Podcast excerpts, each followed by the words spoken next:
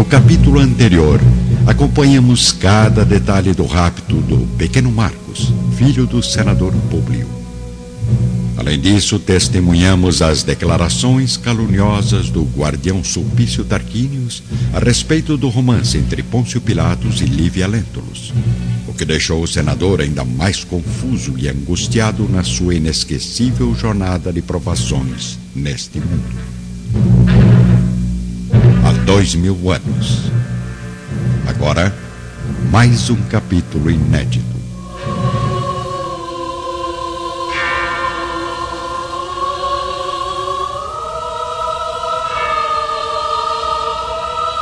Os dias passam depressa na Palestina.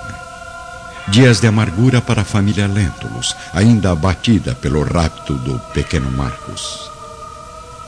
Em Jerusalém, de volta ao gabinete do governador Pilatos, o guardião Sulpício Tarquínios relata, repleto de ódio, a atitude enérgica e determinada do senador Públio.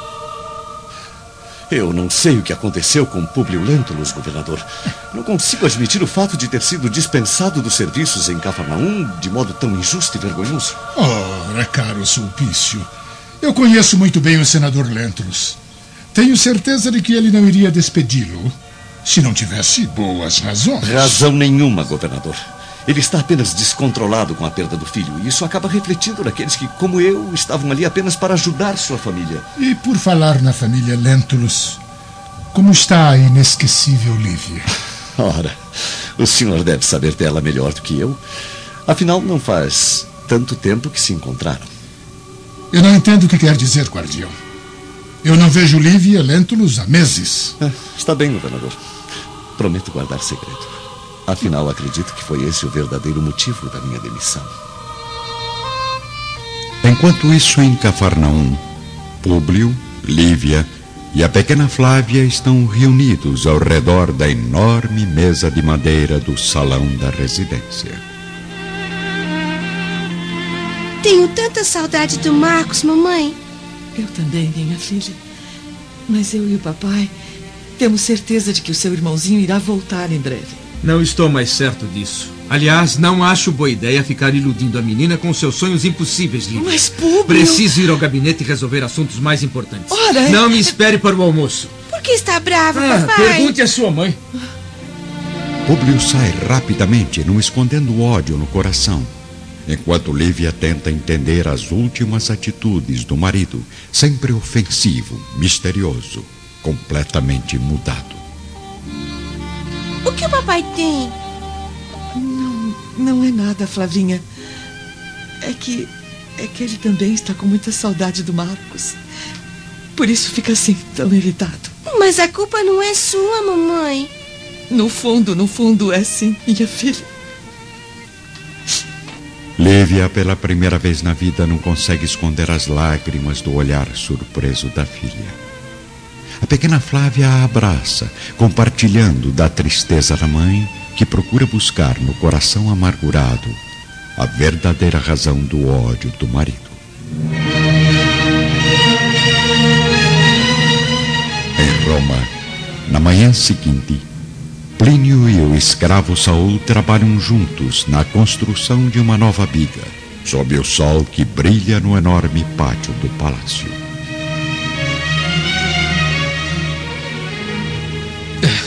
Com essas rodas menores e mais leves, Sr. Plínio, eu tenho certeza que nenhum adversário conseguirá ultrapassá-lo nas corridas. Que os deuses te ouçam, judeu. E prepare-se, porque se conseguir vencer a última competição, prometo recompensá-lo com um prêmio jamais oferecido a nenhum escravo da família Severus. É, seria muita audácia da minha parte perguntar que prêmio é esse, senhor? É claro que sim. Mas como um escravo desobediente já perguntou, aqui vai a resposta.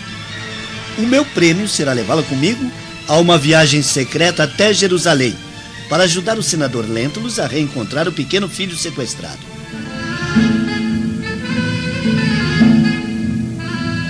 De volta a Jerusalém, vamos visitar agora o judeu André de Gioras, que contempla o filho do senador dormindo tranquilamente no berço improvisado, escondido num aposento do pequeno sítio. Olhando assim essa criança tão singela e obediente, nem consigo compará-la à alma perversa do pai. Nada me fará esquecer a vingança e o prazer de possuir o único escravo romano de toda a Palestina. Por enquanto darei comida e carinho a esse pequeno infeliz. Mas quando começar a crescer, irá sentir na pele a dor do chicote e na alma a vergonha da escravidão eterna. Sozinho em seu gabinete de Cafarnaum, o senador Públio tenta esquecer os problemas domésticos, exercendo com o máximo rigor, na qualidade de emissário de César e do Senado, o poder atribuído a ele, a função de autoridade máxima da região. Ao mesmo tempo, reflete sobre o que ainda pode ser feito para descobrir mais alguma pista do paradeiro de Marcos, além de, é claro, pensar em Lívia e nas palavras caluniosas de Sulpício Tarquínios.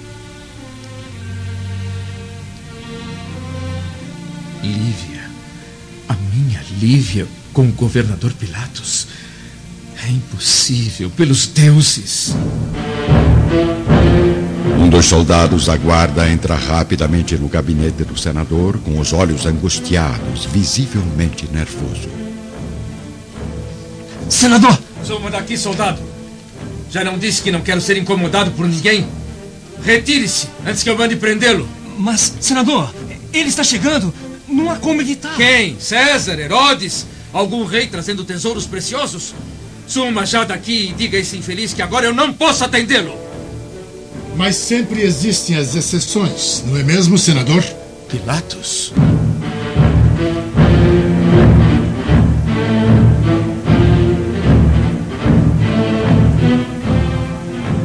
Governador Pilatos entra no gabinete de Públio com um olhar direto, determinado, aproveitando o silêncio causado pela surpresa do senador para iniciar o diálogo. Desculpe-me, senador, mas não pude avisá-lo com antecedência da minha visita. Desejo apenas que tome conhecimento de minha total disposição para auxiliá-lo no que for preciso em relação ao sumiço da criança. Eu é que lhe devo desculpas, governador. Perdoe-me pela má recepção, mas como já sabe, vivo dias de profunda depressão e nervosismo devido a essa tragédia. Tenha força, meu amigo. Já movimentei funcionários de inteira confiança e faço questão de supervisionar pessoalmente as diligências na busca do menino. Agradeço profundamente, governador, mas, para ser sincero, já não tenho mais tanta esperança em reencontrar o meu filho. Não diga isso, por favor. Vamos encontrar o pequeno Marcos e devolvê-lo ao carinho da mãe, uma mulher incomparável que não merece tamanho sofrimento. Em Roma, ainda no pátio do palácio, o escravo Saul não consegue esconder o espanto diante da ideia absurda de Plínio. Mas, senhor, uma viagem secreta à Palestina seria por demais arriscado. Qual é o problema, escravo? Tem medo? Medo? Eu temo apenas por sua segurança. Afinal, a região da Palestina está repleta de ladrões e malfeitores. É exatamente por isso que você é o servo perfeito para me acompanhar nessa aventura. Afinal, deve ser amigo íntimo de todos os criminosos de Jerusalém. E onde ficaremos instalados, Sr. Plínio? Ora, em Cafarnaum, é claro. Na residência do senador Públio Lentulus. Não, ali eu não fico. De modo algum. Em Jerusalém, sozinhos, numa pequena casa de pedras afastada da cidade, Sulpício Tarquínios e Fúvia conversam intimamente num aposento mal iluminado. Agora chega, Sulpício. Eu preciso ir embora antes que Salve note a minha ausência. Fique mais um pouco, minha amada. Eu estou morto de saudades. Quero sentir ainda mais seu calor, seu perfume, seu corpo. Ai, me largue, Sulpício. A sua recompensa já foi paga como havíamos combinado. Agora eu preciso saber apenas uma coisa. Por acaso você cometeu o deslize de revelar a Pilatos que o viu com Lívia Lentulus na noite do sequestro? É claro que não, Fúvia. O governador queria saber o real motivo da minha demissão. Mas acabei o convencendo de que fui dispensado por motivos relacionados ao rapto da criança. Hum, ótimo. É bom mesmo que os dois amantes ainda acreditem que não foram descobertos. E quanto a nós dois? Teu marido já começa a desconfiar da tua fidelidade. Isso é problema meu.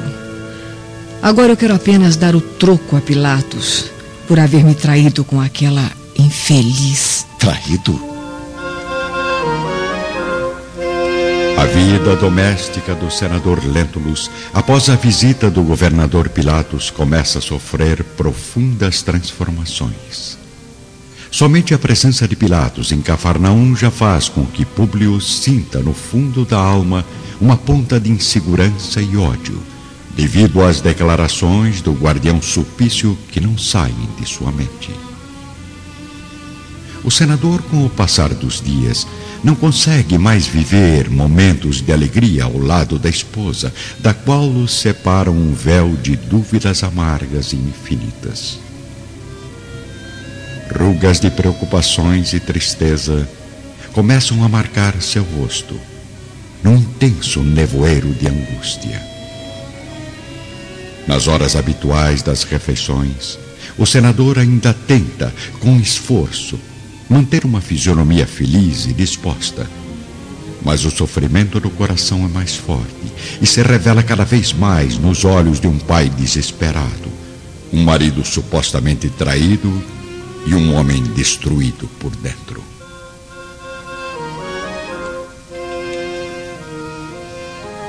Aceita mais vinho, meu marido? Não, já bebi demais. Mas tomou apenas um cálice. Já disse que não quero, preciso repetir. Descanse um pouco. Você está muito cansado. Por que não fica em casa hoje? e quem vai comandar as buscas ao nosso filho? Quem a não ser eu mesmo, o grande senador Lentulus, que a cada dia se sente pequeno e insignificante como o mais miserável dos escravos? Não diga isso, meu amor. Tudo será resolvido. Acredito nos deuses e no auxílio que nos tem prestado o governador Pilatos. Você está proibida de pronunciar esse nome na minha presença. Proibida! No aposento do escravo Saul, em Roma, ele conversa sós com o jovem Plínio Severus. Por que ficou tão nervoso quando eu disse que ficaríamos hospedados na casa do senador Lentulus? Desculpe, mas eu não posso me encontrar com Públio Lentulus. Por que, escravo? Como o senhor mesmo já disse, eu tenho muitos amigos em Jerusalém e a maioria deles não aprecia a conduta severa do senador. Por isso, se souberem que estou do lado dos romanos, certamente será o meu fim. Não se preocupe com isso, judeu. A residência do senador está muito bem guardada. Você não correrá nenhum risco, a não ser que resolva fugir. Em Cafarnaum, nenhuma notícia do paradeiro da criança, o que torna a família Lentulus cada vez mais desesperançosa.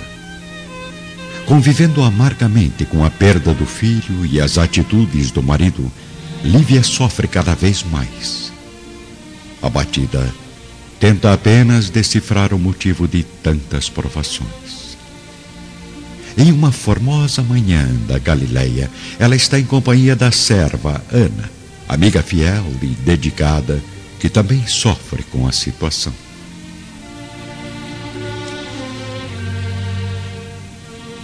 Eu estou me sentindo tão mal, Ana. Toda noite meu coração bate em descompasso e, hora após hora, eu sinto na alma uma, uma dolorosa impressão de amargura.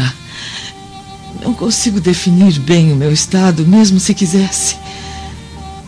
Sei apenas que o desaparecimento do pequeno Marcos provocou em minha mente estranhas previsões aumentando ainda mais minha aflição por não poder nem imaginar a causa de tanto sofrimento. Tenha fé em Deus, senhora. Tudo será resolvido. Mas agora, sobretudo, é o estado de Públio que mais me preocupa. Ele sempre foi um homem puro, leal e generoso. Mas ultimamente eu noto grandes diferenças em seu temperamento. Como, como se estivesse perturbado, fora de si. Bem vejo que a senhora está sofrendo demais. Eu sei que sou uma criatura humilde e sem nenhum valor. Mas prometo pedir a Deus que a proteja todos os dias, restabelecendo a paz em seu coração. Criatura humilde e sem valor. Jamais diga isso. Porque, como sabe, eu não dou valor às pessoas pelas posições sociais que desfrutam ou pelas honras que recebem. E a maior prova disto está em mim mesma.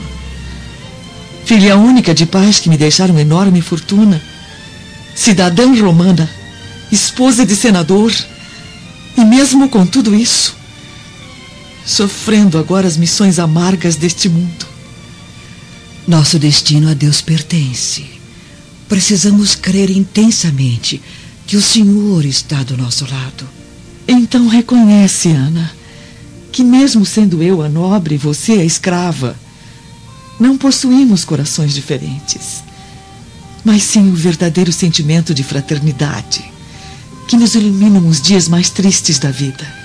Tuas palavras, senhora Lívia, traduzem todo o sentimento das pregações do profeta. Jesus? Sim. E por falar nele, por que não vai ao seu encontro, buscar um pouco de conforto nas suas divinas palavras?